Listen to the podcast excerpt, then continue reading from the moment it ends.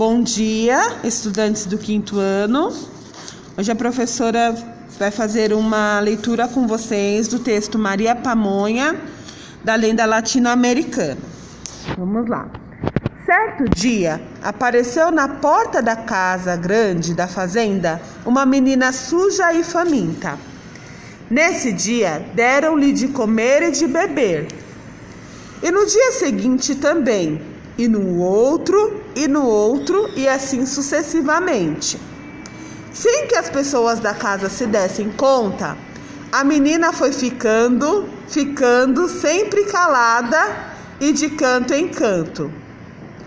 Uma tarde, os garotos da fazenda perguntaram-lhe como se chamava, e ela respondeu com um fiozinho de voz: Maria. E os garotos, às gargalhadas, fecharam-na numa roda e começaram a debochar dela. Maria, Maria, pamonha, Maria, Maria, pamonha. Uma noite de lua cheia, o filho da patroa estava se arrumando para ir a um baile, quando Maria Pamonha apareceu no seu quarto. Me leva no baile? pediu-lhe. O jovem ficou duro de espanto.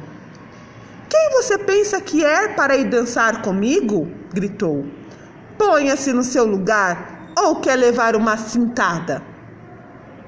Quando o rapaz saiu para o baile, Maria Pamonha foi até o poço que havia no mato, banhou-se e perfumou-se com capim cheiroso e alfazema. Voltou para casa, pôs um lindo vestido da filha da patroa e prendeu os cabelos. Quando a jovem apareceu no baile, todos ficaram deslumbrados com a beleza da desconhecida. Os homens brigavam para dançar com ela.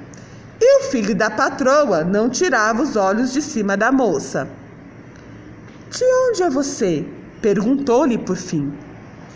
Ah, eu venho de muito longe, muito longe. Eu venho da cidade de Cintada, respondeu a garota. Mas o rapaz a olhava tão esbasbacado que não percebeu nada. Quando voltou para casa, o jovem não parava de falar para a mãe da beleza daquela garota desconhecida que ele vira lá no baile. Nos dias que se seguiram, procurou-a por toda a fazenda e pelos povoados vizinhos, mas não conseguiu encontrá-la e ficou muito triste. Uma noite sem lua, dez dias depois, o jovem foi convidado para outro baile.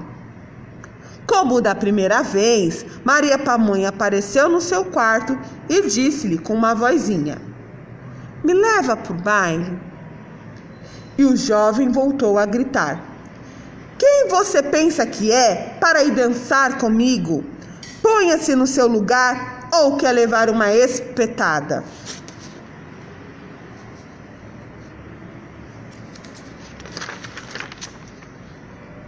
Logo que saiu o jovem, Maria Pamonha correu para o poço, banhou-se, perfumou-se e pôs outro vestido da filha da patroa e prendeu os cabelos. De novo no baile, todos se deslumbraram com a beleza da jovem desconhecida.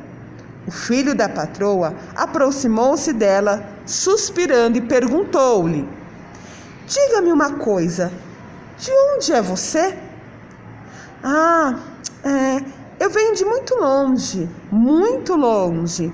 Venho da cidade de Espetada, respondeu a jovem. Mas ele nem se deu conta do que ela estava querendo dizer, de tão apaixonado que estava. Ao voltar para casa, não se cansava de elogiar a desconhecida do baile. Nos dias que se seguiram, Procurou-a por toda a fazenda e pelos povoados vizinhos, mas não conseguiu encontrá-la e ficou mais triste ainda. Uma noite de lua crescente, dez dias depois, o rapaz foi convidado para outro baile. E pela terceira vez, Maria Pamonha apareceu em seu quarto e disse-lhe com aquele fiozinho de voz: Me leva no baile. E pela terceira vez ele gritou: Quem você pensa que é para ir dançar comigo? Ponha-se no seu lugar ou quer levar uma sapatada? Outra vez, Maria Pamonha vestiu-se vestiu maravilhosamente e apareceu no baile. E outra vez, todos ficaram deslumbrados com a sua beleza. O jovem dançou com ela, murmurando-lhe palavras de amor, e deu-lhe de presente um anel. Pela terceira vez ele perguntou: Diga-me uma coisa, de onde é você? Ah, ah, eu venho de muito longe, muito longe. Venho da cidade de Sapatada. Mas como o rapaz estava quase louco de paixão, nem se deu conta do que queriam dizer aquelas palavras. Ao voltar para casa, ela acordou todo mundo para contar como era bela a jovem desconhecida. No dia seguinte, procurou-a por toda a fazenda e pelos povoados vizinhos, sem conseguir encontrá-la. Tão triste ele ficou que caiu doente. Não havia remédio que o curasse, nem reza que o, fizesse, que o fizesse recobrar as forças. Triste, triste, já estava a ponto de morrer. Então, Maria Pamonha pediu à patroa que a deixasse fazer um mingau para o doente. A patroa ficou furiosa. Então você acha que meu filho vai querer que você faça um mingau, menina? Ele só gosta do mingau feito por sua mãe. Mas Maria Pamonha ficou atrás da patroa e tanto insistiu com ela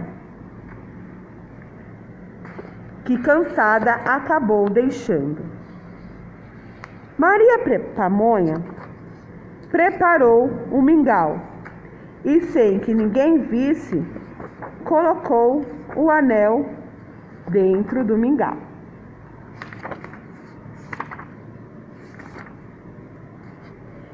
Enquanto tomava o mingau, o jovem suspirava. Que delícia de mingau, mãe! De repente, ao encontrar o anel, perguntou surpreso: Mãe, quem foi que fez este mingau? Foi Maria Pamonha. Mas por que você está me perguntando isso? E antes mesmo que o jovem pudesse responder, Maria Pamonha apareceu no quarto com um lindo vestido, limpa, perfumada e com os cabelos presos. E o rapaz sarou na hora e casou-se com ela, e foram muito felizes.